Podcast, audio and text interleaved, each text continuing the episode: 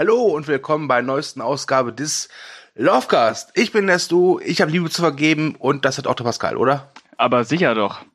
Ja, denn äh, wir sind wieder zusammengekommen, um über einen Film zu reden, der im Allgemeinen immer so ein bisschen vielleicht belächelt wird, über den, auf den herabgeschaut wird. Wir beide aber sagen, Leute, der ist gar nicht mal so übel. Bevor wir das aber tun, Manöverkritik, letzte Hatecast, Big Bang Theory. Mein Lieber, was sagst du?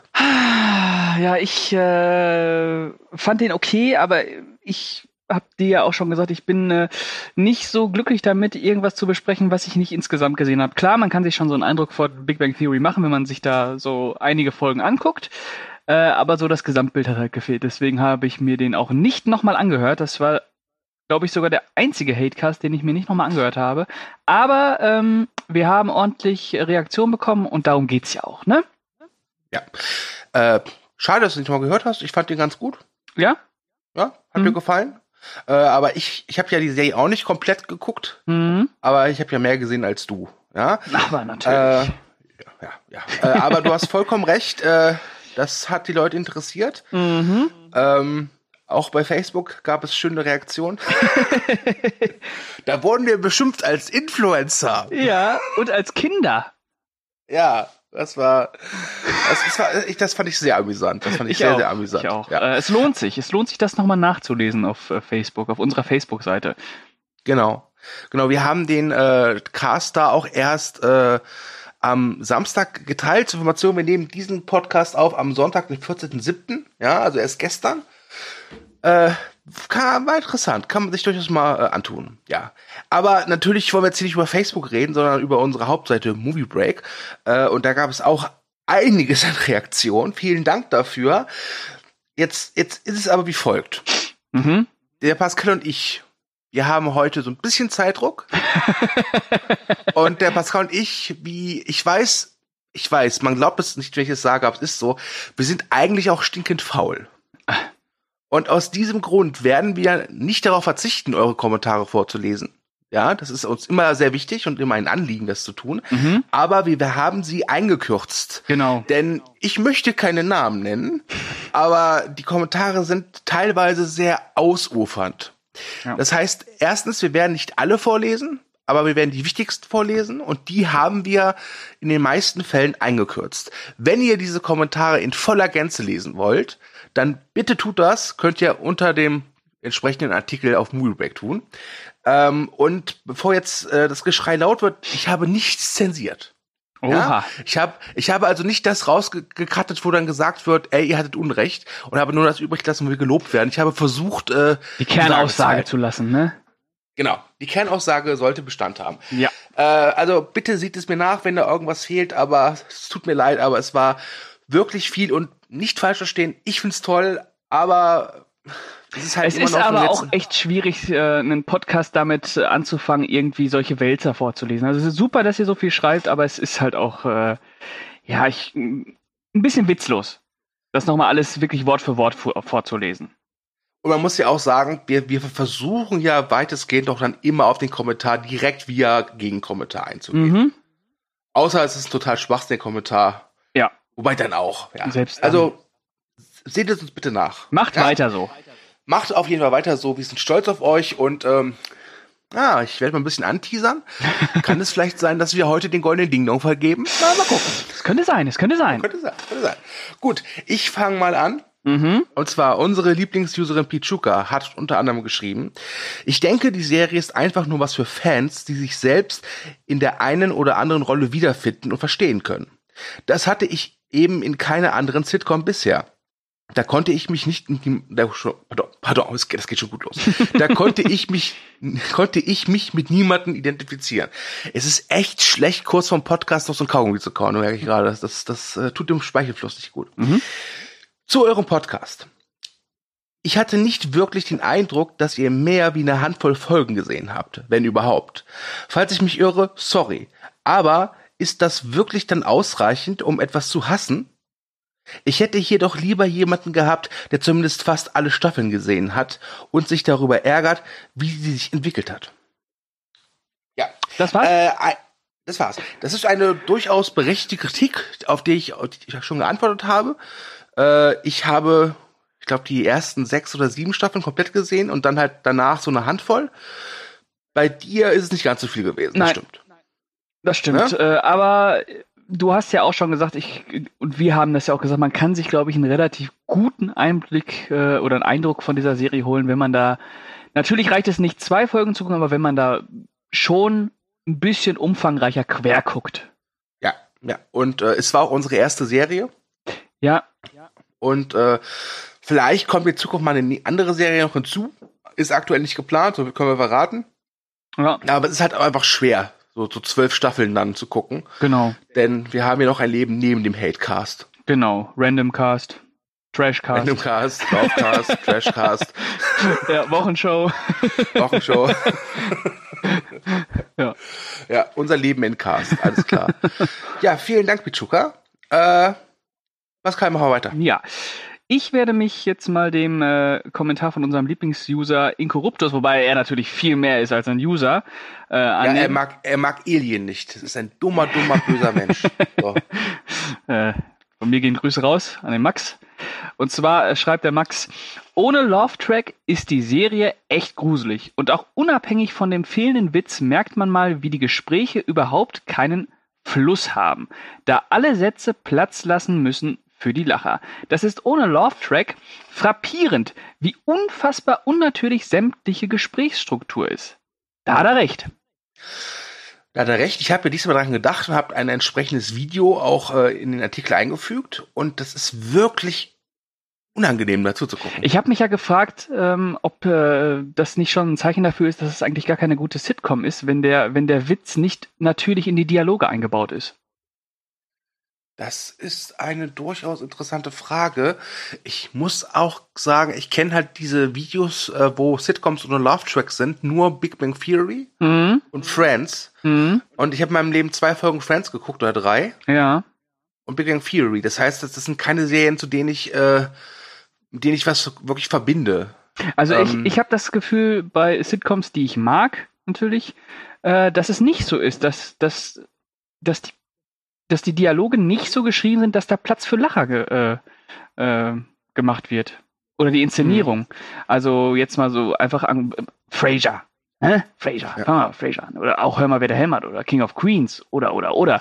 Ich habe nicht das Gefühl, dass da äh, von vornherein wirklich äh, Platz gelassen wird und dadurch die äh, Gesprächsstruktur, wie Max geschrieben hat, wirklich so verschleppt wird. Das ist bei Big Bang Theory ja wirklich extrem. Ja, man darf halt nicht vergessen mit diesen Sitcoms oder diesen klassischen Sitcoms, dass die ja in den meisten Fällen ja wirklich auch vor Publikum aufgezeichnet Genau, wird. da merkt man dann, dass die kurz warten müssen, Ja. bis da Ruhe Ja. ist. Ja. Ja. Wobei ich auch immer sage, äh, ich, dann finde ich es besser, glaube ich, wenn sie dann nicht diesen, diesen äh, künstlichen Laugh-Track nehmen, sondern einfach, dass, dass die Lacher vom Studiopublikum halt drauf lassen. Genau, wie bei den Bundys. Ja. Äh, das kann man vielleicht aufklären, wenn wir jetzt sagen, hä, ist das immer dieselbe Lache? Ja, in der deutschen Fassung ist das so. In der Originalfassung hört man wirklich das Originallachen des Studiopublikums. Genau. Ja? So, habt ihr mal wieder was gelernt. So. ja, okay, weiter geht's. Ähm, ich war weiter. Äh, unser Lieblings-User und unser Lieblingsredaktionsmitglied, Schrägstrich Kollege der Kühne hat geschrieben. Und zwar hat er geschrieben. Scheinbar bin ich nicht der Einzige, der The Big Bang Theory echt mies findet und das freut mich. Die Serie nervt und dabei meine ich nicht nur die minütliche Wiederholung im Fernsehen. Wie ihr richtig angesprochen habt, ist die erste Folge ein komplettes Gegenteil zur gesamten Serie. Sheldon gibt eine Spermaspende ab, aber in der nächsten Folge will er sich nicht selbst anfassen, weil das schmutzig ist. Und genau da zieht die Serie immer weiter durch. Und genau das zieht die Serie immer weiter durch. Ich denke, dass die Serie vielleicht auf ein oder zwei, auf ein oder zwei Staffeln durchaus hätte funktionieren können. Aber so wie es momentan ist, hat es sich einfach zu Tode gelaufen. Aber ich will nicht nur haten. Hier und da gibt es ja einen Lacher, aber insgesamt ist die Serie nur nervig. Und dann noch in Klammern, woran Pro7 bestimmt auch seine Teilschule hat. PS, Stu, du bist nicht hässlich. Und Soli, ja, du bist ein Assi. Aber ich komme aus dem Pott, da ist das durchaus sympathisch. Mhm. Ja, Christian, ähm, Ich sag mal. Christian, äh, zu Assi, ne? Also äh, ich, ich habe da einiges erlebt dieses Wochenende, wo wir äh, Thomas Geburtstag gefeiert haben und äh, andere Leute als Assi zu bezeichnen, das ist Nein, ich sag da nichts mehr zu. also ich, ich, finde, du sollst den Kühne in Ruhe lassen oder, oder wie ich ihn nenne als Freund Christian. Mhm. Ja, weil er, ich, meine Wahrheit schon, er hat herausgefunden, ich, ich, ich bin, wirklich bin ich schön. also das kann man festhalten, ich bin schön und wenn er, wenn er Kühne röbst, dann hört die ganze Stadt so. äh, wenn ihr wissen wollt, was das bedeutet, äh, fragt ihn einfach selbst. So. Okay, ja, weiter geht's. Kühne ist Legende. Ja. Äh, okay, weiter geht's. Äh, jetzt kommt unser äh, Lieblingsuser und äh, ewiger goldener Ding-Dong-Gewinner, vielleicht auch heute, wir werden das sehen, mhm. äh, der Ding-Dong. Und zwar schreibt der Ding Dong, The Big Bang Theory soll vermutlich einfach eine gute Laune-Sitcom sein, deren einziger Anspruch es ist, einen zu erheitern. Von dem angerissenen Physikgewissen mal abgesehen. Bei genauerer Betrachtung ist The Big Bang Theory, ähnlich wie Two and a Half Men, ziemlich oberflächlich. Da haben die beiden im Podcast nicht unrecht. Ich persönlich finde dies jedoch nicht weiter schlimm. Wenn ich etwas Witziges, aber gleichzeitig Kritisches gucken will, kann ich ja zum Beispiel Shameless oder New Girl anschauen. Aber wenn ich beim Abendessen einfach nur was zum Abschalten möchte, passt The Big Bang Theory ganz gut. Wobei die Serie durchaus nicht nur auf Witze aus ist. Es kommt zwar in der Tat recht selten vor, aber es gibt auch in dieser Serie Momente, die nicht belustigen sollen. Es gibt angeblich keine Charakterentwicklung. Diese Behauptung kann ich so nicht nachvollziehen. Allein schon die Abkehr, äh, Abkehr von Vollnerds hin zu fast schon Normalus ist ein Resultat von Charakterveränderung. Natürlich bleiben die Figuren im Kern gleich, aber sie entwickeln sich schon weiter. Da ist es fast egal, welche Figur man nimmt, da sie alle von Sonderlingen zu Normalos mit Macken werden. Ich denke, Beispiel dafür entdeckt man recht schnell, sofern man Folgen aus Staffel 1 mit Folgen aus zum Beispiel Staffel 8 vergleicht. Angeblich kein kritischer Umgang mit zum Beispiel Alkoholkonsum. Absolut richtig. Besonders meine Freundin ist immer wieder aufs Neue genervt, wenn Penny morgens, mittags, abends zur Flasche greift und dies dann oftmals auch noch für Lacher sorgen soll. Von daher stimmt es durchaus, dass The Big Bang Theory wenig bis gar nicht kritisch daherkommt und problematische Verhaltensweisen oder Wesenzüge lediglich zu Gag-Generierung genutzt werden. Dass die Serie überhaupt nicht ernst sein kann, stimmt jedoch so auch nicht. Es kommt zwar in der Tat selten vor, aber es gibt durchaus auch Momente, die nachdenklicher bzw. ernster dargestellt werden. Vielen Dank. Ich übernehme mal kurz, ja, mhm. damit du Luft holen kannst. Ding Dong, unser Lieblingsuser Ding Dong, schreibt außerdem noch Nerds, Materialisten. Ja, das kann man so stehen lassen. Obwohl ich den Podcastern bei vielen Punkten recht geben muss, mag ich die Serie. Ich mag die widerlichen Figuren, weil ich sie einfach witzig finde ich, ich wollte solche Menschen nicht als Freunde, aber ich mag sie, ich mag es über sie zu lachen. Auch mag ich es, dass hier immer wieder, in Klammern, seichter wissenschaftlicher Input vermittelt wird und eine ganze Reihe toller Gastauftritte präsentiert werden. Ich mag es, dass hier über Filme und Videospiele gesprochen wird und obwohl ich meiner Meinung nach kein Nerd bin, sammle ich ebenfalls diverses Merchandise und kann daher vielen dieser Sammelmomente etwas abgewinnen. Mein Anspruch an Comedy-Serien ist recht gering. Ich will mich unterhalten fühlen. Anspruch suche ich dabei eigentlich keinen. Wenn er vorhanden ist, gut, wenn nicht, auch okay. Ja, äh, das waren eure Kommentare. Mhm. Vielen Dank an alle, die geschrieben haben. Ähm, mhm. Ja, so. Äh, jetzt, was haben wir noch zu sagen zu Ding Dongs Kommentar? Gut. Oder Roman oder Epos. Danke. ja, danke. danke. Alles ähm, Punkte, die wir im Podcast besprochen haben. Ähm, ich muss sagen, als der Podcast online ging, beziehungsweise der Artikel dazu, dachte ich zuerst, hey, der Kommentar von der Pichuka, Golde Ding Dong. Mhm. Dann gab es ja so einen kleinen, ja, eine Diskussion zwischen ihr und Ding Dong, den haben wir jetzt hier einmal rausgelassen. Und dann dachte ich mir, okay, Ding Dong, goldener Ding Dong. Und ich glaube, dass der Ding Dong echt jedes Mal diese Auszeichnung haben will. Denn auch wenn ich den Kommentar von der Pichuka echt gut fand, aber wie soll ich sagen, Arbeit muss belohnt werden. So ist deswegen, es. Deswegen bin ich dafür, goldener Ding Dong geht an Ding Dong. Jawohl. Herzlichen Glückwunsch. Okay. Herzlichen Glückwunsch. Ja, äh, goldener Ding Dong an Ding Dong, zum achten Mal gewonnen, bitte nicht wieder wählen. Oder sehe ich. Ja, ähm, gut, dann würde ich sagen, machen wir einen Deckeldrupp auf dem letzten Hatecast. Jo. Und äh, kommen zum heutigen Lovecast. Mhm. Und das ist ein Film, da bin ich ein bisschen als Dickmühle, Pascal. Oha. Ja, denn der Film hat durchaus einen Ruf gehabt, dass er nicht gut sein soll, dass er äh, ist ein John Carpenter-Film, dass es einer der schlechteren Carpenter-Filme ist. Aber mit den letzten Jahren hat sich das doch durchaus gewandelt. Das stimmt. Wobei er ja immer noch, äh, ja, er wird, wie du schon am Anfang gesagt hast, er wird schon belächelt. Er wird belächelt, ja. Aber, na gut, das werden wir einfach jetzt im Laufe der nächsten Minuten vielleicht einfach selbst herausfinden. ja? Es geht übrigens um ist. sie leben. Stimmt, ja, sie leben, ja, genau, ja. Ja, ja. heute ist nicht, heute ist nicht mein Tag. Ja. ich muss, ich muss, ich muss Ding Dong aus dem Kopf bekommen und Kühne und und Pichuka. Ich muss Ja. jetzt, ich muss das, jetzt ist, jetzt muss der Carpenter in den Kopf rein. So. ja. sie leben aus dem Jahre 1988. Mhm. Ähm, tja, Pascal, Mhm. typische Frage. Wann zuerst erst mal gesehen und wie hat der Film auf dich reagiert? Äh, Entschuldigung, wie hat der Film auf dich reagiert? Ja, genau. oh mein Gott, nein.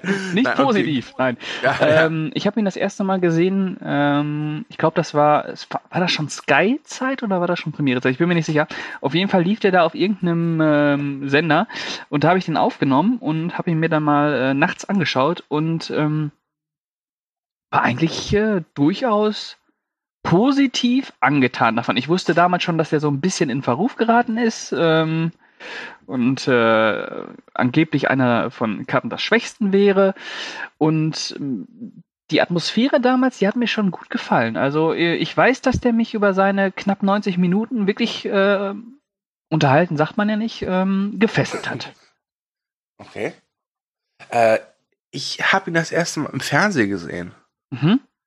Ich hatte damals, ich weiß nicht, welche Zeitung es war, entweder TV Movie oder TV Spielfilm. Und da hieß es halt so, also die haben dir eine mittelmäßige Bewertung gegeben. Ja. Mhm. TV Und Movie, haben ne?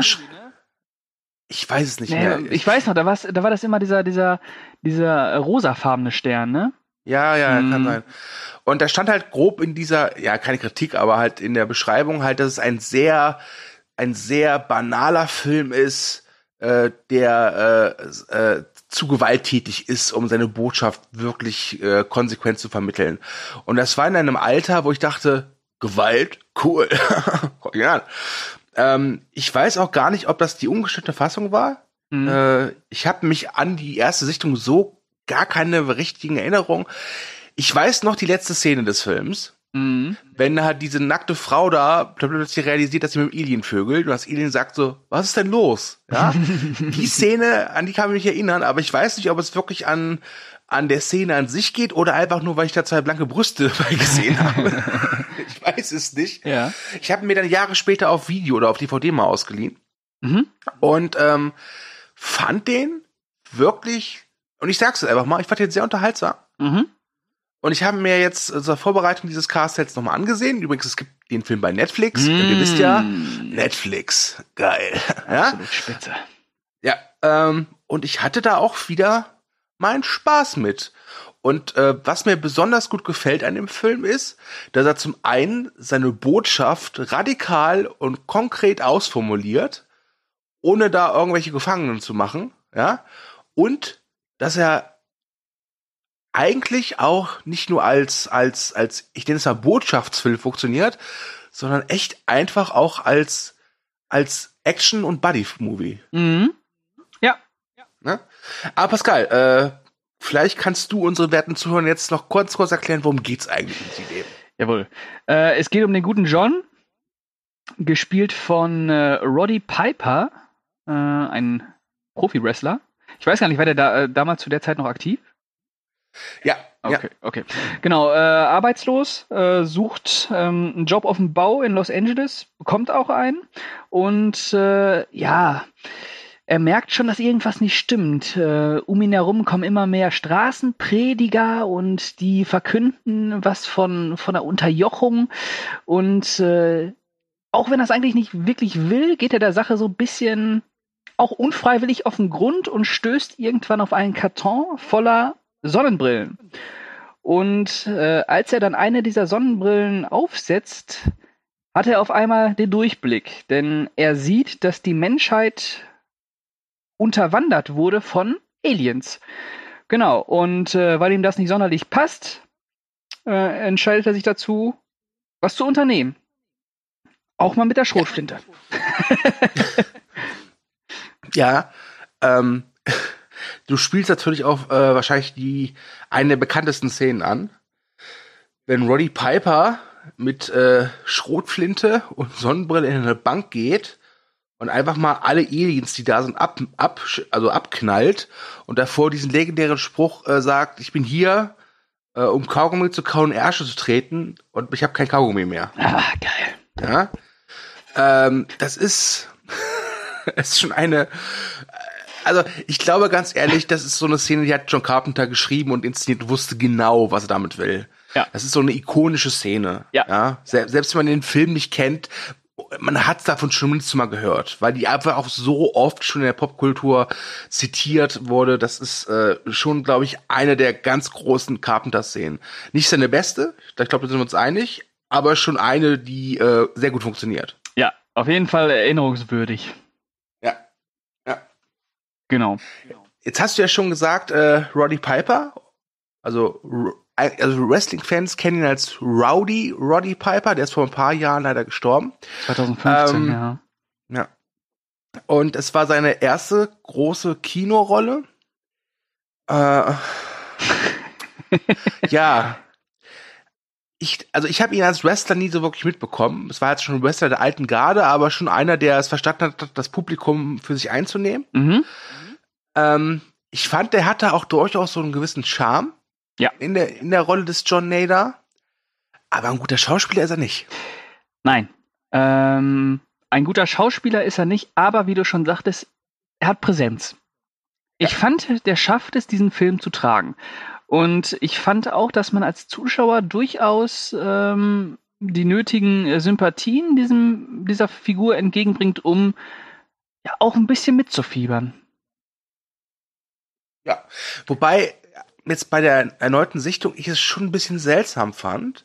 Er setzt diese Sonnenbrille auf, erkennt also, okay, wir sind halt unterwandert von diesen Aliens, die uns ja auch äh, versteckte Botschaften übermitteln, also Gehorche, dieses Obey und wie es ausgesprochen wird, das ist ja bis heute sehr bekannt. Mhm. Ähm, und dann dauert es gefühlt zwei Minuten und dann stürmt er mit einer Waffe in die Bank und tötet Aliens. Das ist, äh, ist ich, ich Ja, weiß es nicht. Also, Also, äh, also ja, das, das muss man aber auch äh, einfach dem Film dann äh, ja zulasten legen, wenn man das möchte, dass der äh, schon, also er, er ist nicht ausgereift erzählt, sagen wir es so.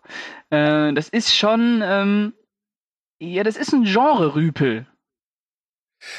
Also ich hatte das Gefühl, dass er eine sehr intelligente Botschaft Ja. bringt, Ja, aber die so, so dumm wie möglich verkauft. ja, hinter dem Deckmantel von so einem wirklich, von so einem, äh, ja, auch ins Trashige, äh, Trashige hineingreifen und Ja. sehr reißerisch und wirklich so, so, so ein Genre-Rüpel einfach. Das ist so ein richtiger, so ein richtiger, so ein Tumba, hau drauf. Ja.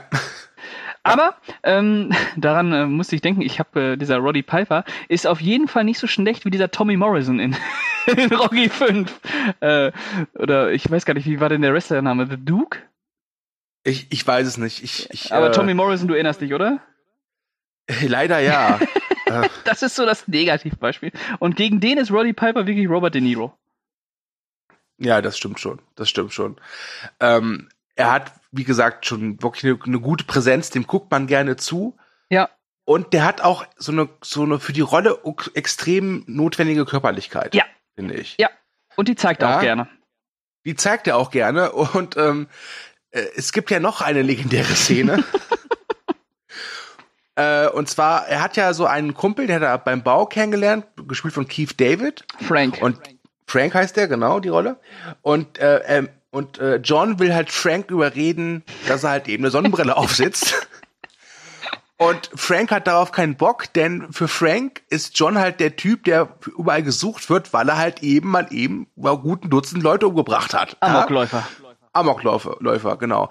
Also, wenn ich ehrlich bin, ich würde auf den Amokläufer jetzt auch nicht hören. So. Aber, die, aber, man muss ja sagen, diese Szene ist ja so grandios, weil es sowas vollkommen Banales ist, wie setz mal bitte diese Sonnenbrille auf.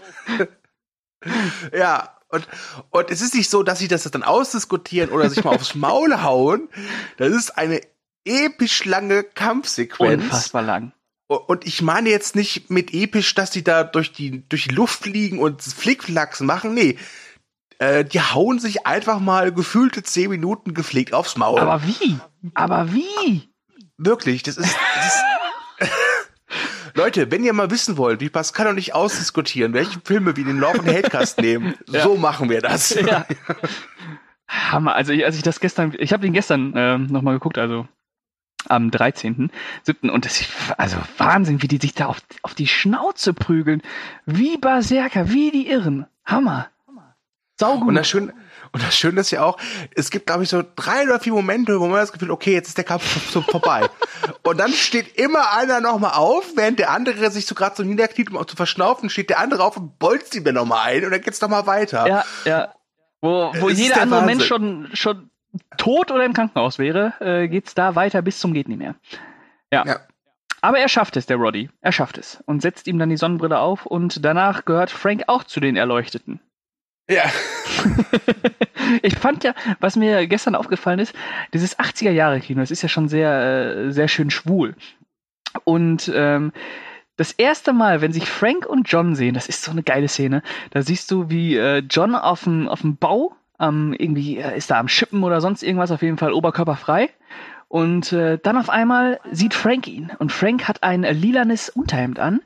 Äh, ein lilanes Unterhemd, was schön durch, durchgeschwitzt ist. Und er kriegt seine Augen nicht weg von John. Er guckt ihn die ganze Zeit an. Und ja, dann ist der Arbeitstag vorbei und äh, Frank geht zu John hin und fragt ihn, ob er schon weiß, wo er schlafen soll. Ah, das, hat, das hatte schon was. Äh, auch schön ist die Szene dann, die nach dem Kampf kommt, weil sie dann ins, ins Hotel gehen und ein gemeinsames Zimmer nehmen. Das ist auch sehr schön. Ja, und ihre Wunden lecken. Ja.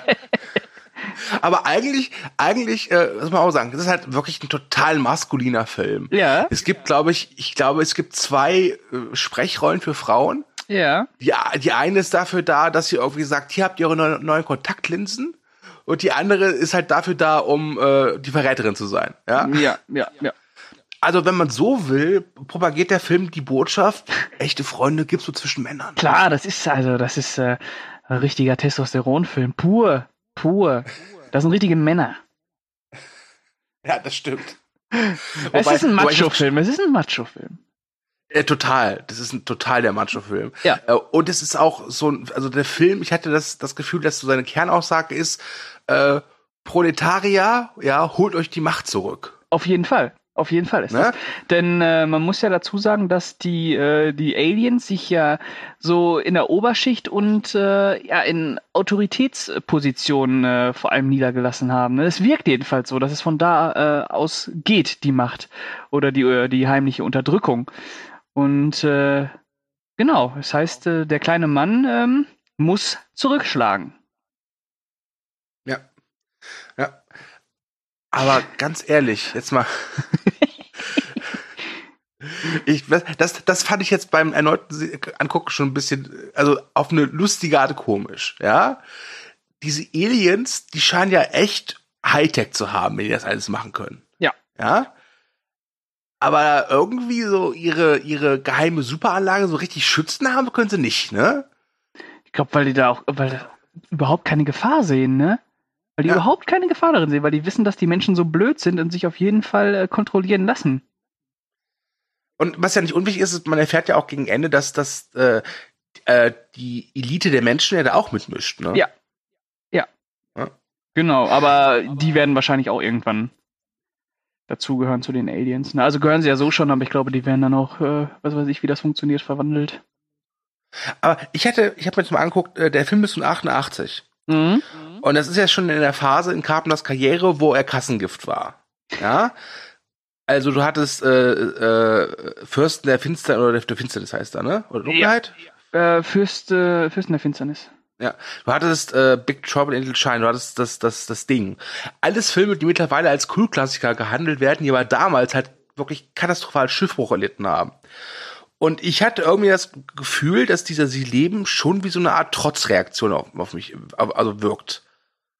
Weil, Ja. auch, weil Carpenter war ja eigentlich immer, immer so Independent-Filmer, der halt dann durch seine ein, zwei großen Erfolge am Anfang seiner Karriere irgendwie nach Hollywood gekommen ist und dann für Hollywood gearbeitet hat und dann aber halt wirklich immer nur Schiffbruch erlitten hat. Ja. Und für mich wirkt sie leben wirklich auch so ein bisschen äh, wie so eine Abrechnung. Also, dass die Außerirdischen quasi die, die Hollywood sind. Weil Hollywood sieht sich ja selbst oder wird immer gerne als Elite beschrieben. Ja, das kann man so sehen, weil irgendwie ist sie Leben ja auch eine Satire, ne? Ja. Irgendwie äh, hat er ja auch etwas äh, äh, angenehm, ungehobelt satirisches. Ja, das stimmt. Das Was stimmt, mir ja. persönlich auch gut gefallen hat, ist, ähm, dass der Film sich äh, sowohl an dem Paranoia-Kino der 50er bedient, also da haben wir sowas wie die, die äh, dämonischen, also diese Körperfresser-Filme. Die greift er ja sehr klar auf, aber er hat auch diesen wüsten B-Movie-Charme der 80er. Und das findet dann so einen schon irgendwie stimmungsvollen Einklang, ne? Ja. Das hat mir gut Also- gefallen. also dieses Körperfresser-Kommen erinnert mich halt vor allem dann stark, wenn, wenn die Außerirdischen registrieren, hey, der kann uns sehen. Ja. Und sie da halt so in diese Armbanduhr sprechen. Ja. Äh, da gibt's auch eine schöne Szene, wenn er dann äh, zu Beginn seiner Sonnenbrillenkarriere, nenn ich's mal, in so einem Laden ist und dann äh, so eine Frau ihn anrempelt, so eine, so eine Society Lady, etwas älter, und er dann sieht, okay, es ist ein Außerirdischer.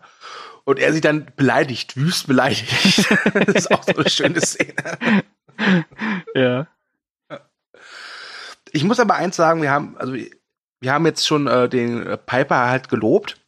Ich habe mir, ich glaube, ich vor ein, zwei Wochen angeguckt und dann habe ich mir gestern, vorgestern noch mal so rudimentär angeguckt, aber das auf Englisch. Ich habe Mhm. halt sonst immer auf Deutsch geguckt. Mhm. Und bei diesen ikonischen Szenen, ja, also zum Beispiel dieser Bubblegum-Szene, da ist, da überzeugt der Piper wirklich. Ja. Aber ich finde, dass Sie Leben einer der Filme ist, dem tut die Synchro echt gut.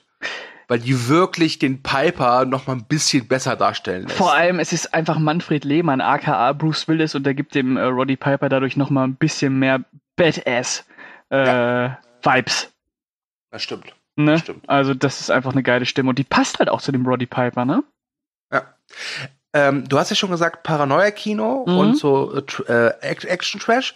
Ich fand ja auch, dass der ein bisschen was vom Western hatte.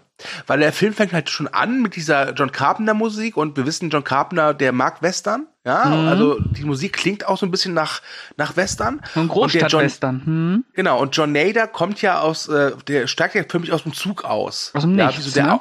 Aus dem Nichts, wie so ein Outlaw. Ähm, und äh, es hat so schon sowas so wie der eine Held, der jetzt irgendwie die Stadt vom, vom Gesocks befreit. Das stimmt. Das ist ein guter Gedanke. Das hat, äh, ja, das ist durchaus, äh, kann man den Film als äh, Neo-Western sehen, ja. Stimmt. Ja. Mhm.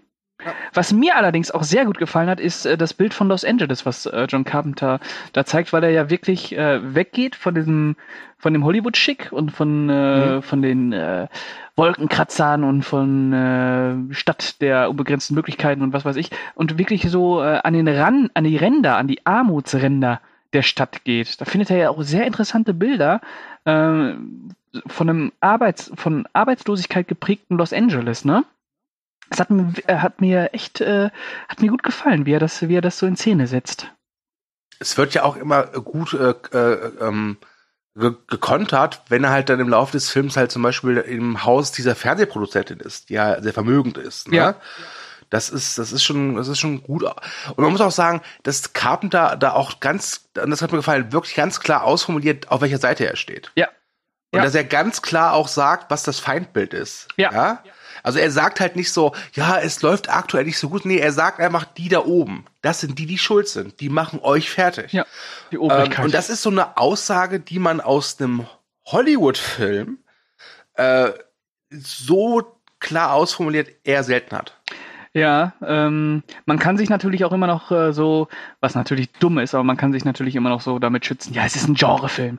Die da oben, das, das ist einfach nur Symbol für sonst irgendwas. Nee, das ist schon eine sehr klare ähm, Gesellschaftskritik, also auch ein sehr klares Gegenwartsbild, was äh, John Carpenter da zeichnet.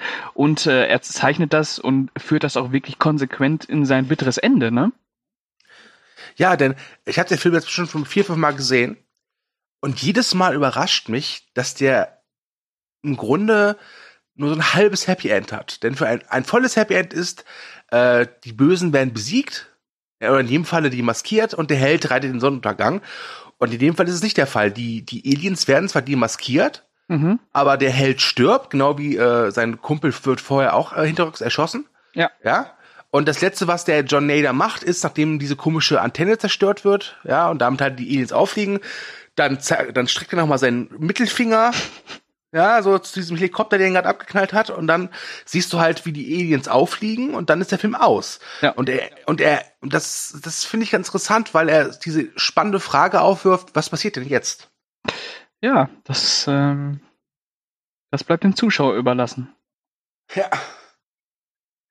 Also, in der heutigen Zeit, in der wir leben, fände ich, wäre ne, wär ein Sequel echt interessant. Oh, was nach den Ereignissen ähm, vom Ende von Sie leben spielt? Äh, vielleicht, dass man einfach sagt, äh, Sie leben spielte wirklich 88 und der die Fortsetzung irgendwie äh, They Still Live oder so ähnlich, ja, spielt halt in der Jetztzeit. Und dann, dass man zeigt, wie die Aliens jetzt mit uns agieren und dass sie, dass wir vielleicht wissen, dass sie da sind und dass sie uns manipulieren, aber dass wir ihnen trotzdem immer noch äh, hörig sind. Ja gut, da müsste man sich überlegen, wie man das, wie man das umsetzen kann, ne? Wäre interessant, ja. Wobei es ja so gerade schön ist, ne? Das offene Ende. Ja. Wenn es ja, so bleibt, das, äh, das, passt schon. Also kann man natürlich fortsetzen, aber lassen wir wie er ist. So ist er ja, gut. War ein Gedankenspiel. Ja, ja, aber interessantes. Hm?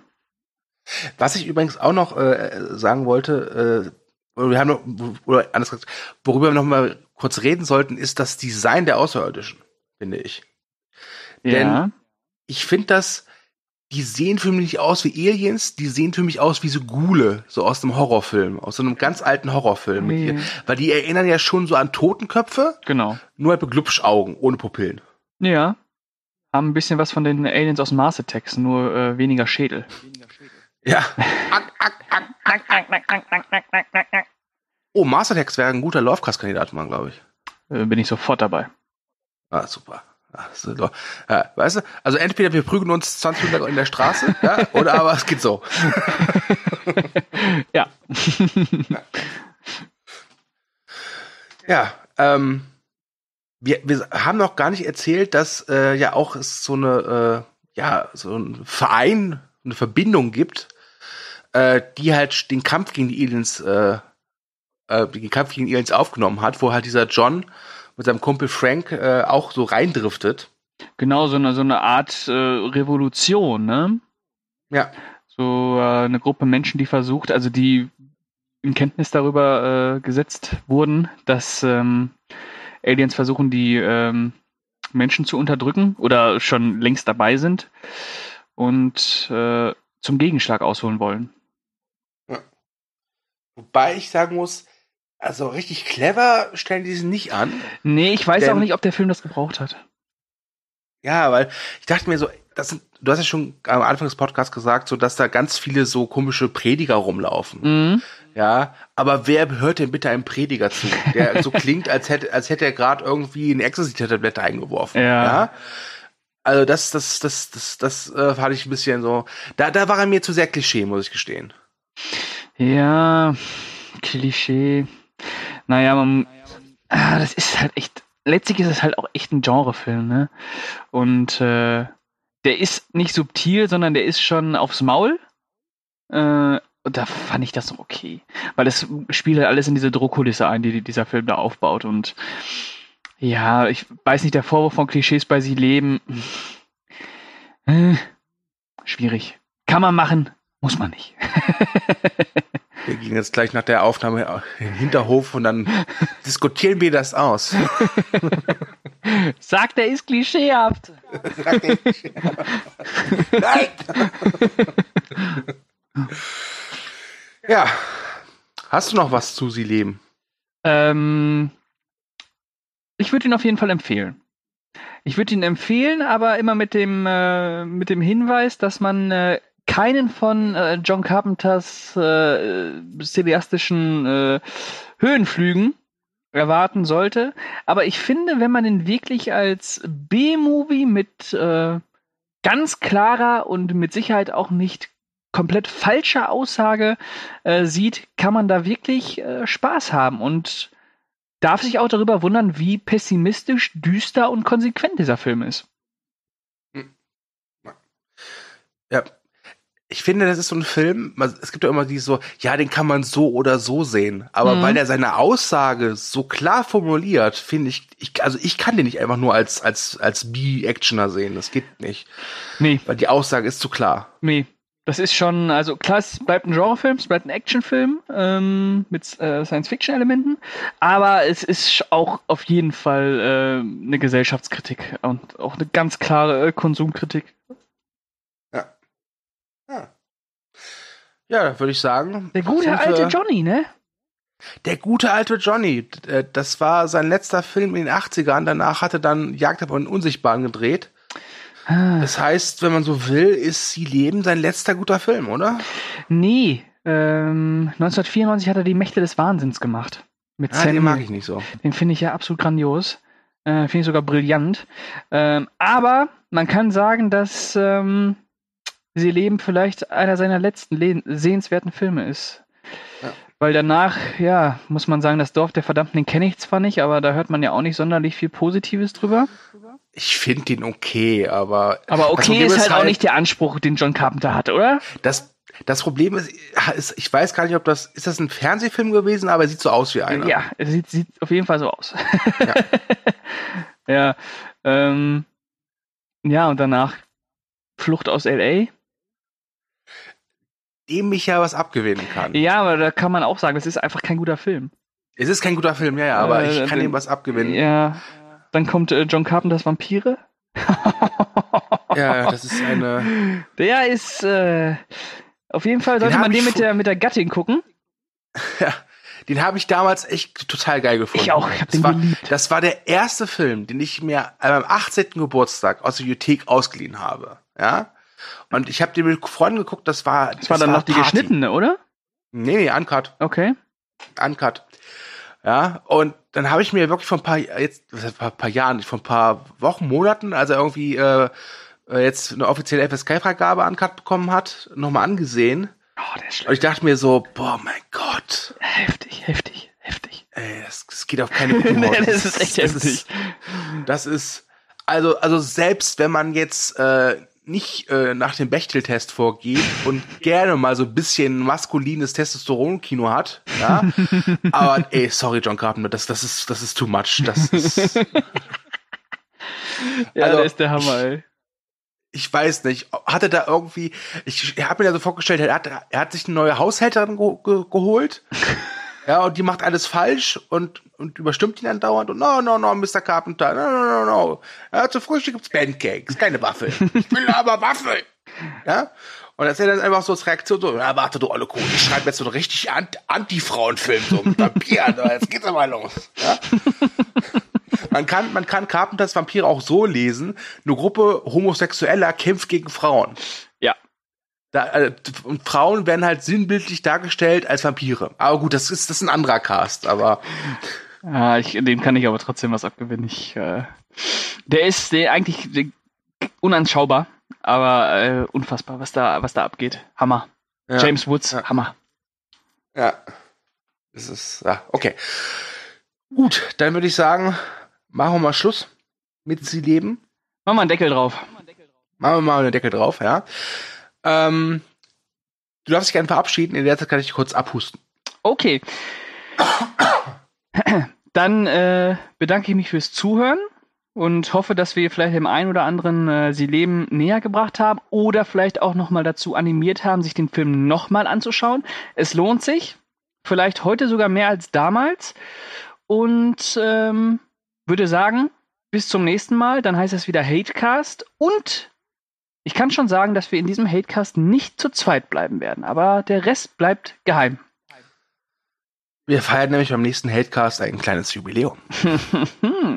ja, mein Stargast. David Hasselhoff kommt doch. ja. Ich wollte gerade okay. sagen, nein, Roddy Piper kommt, aber mm, Ja, der stinkt. okay. Vielen Dank fürs Zuhören. Äh, kommentiert fleißig. Äh, wir freuen uns auf, auf, eure Kommentare. Guckt gerne äh, They Live. Es lohnt sich. Wie, zu sagen, äh, wie bereits gesagt, den gibt's bei Netflix aktuell. Ähm, ja, wir würden uns freuen, wenn ihr das äh, hier bei dieser Spotify, iTunes, äh, Podigy oder halt YouTube mit einer positiven Bewertung honoriert. Ansonsten hören wir uns beim nächsten Mal und ich sage vielen Dank fürs Zuhören. Tschüss und ich ärgere mich gerade, warum haben wir eigentlich keine so unterschwelligen Botschaften hier mit eingestreut? Das wäre doch ideal gewesen, Pascal. Das, äh, ja, mal mit Jumik sprechen. Bringt direkt Kraft. Mmh, lecker. Ah, okay, gut. Dann macht's gut. Bis zum nächsten Mal. Ciao. Tschüss. Mmm, Lecker.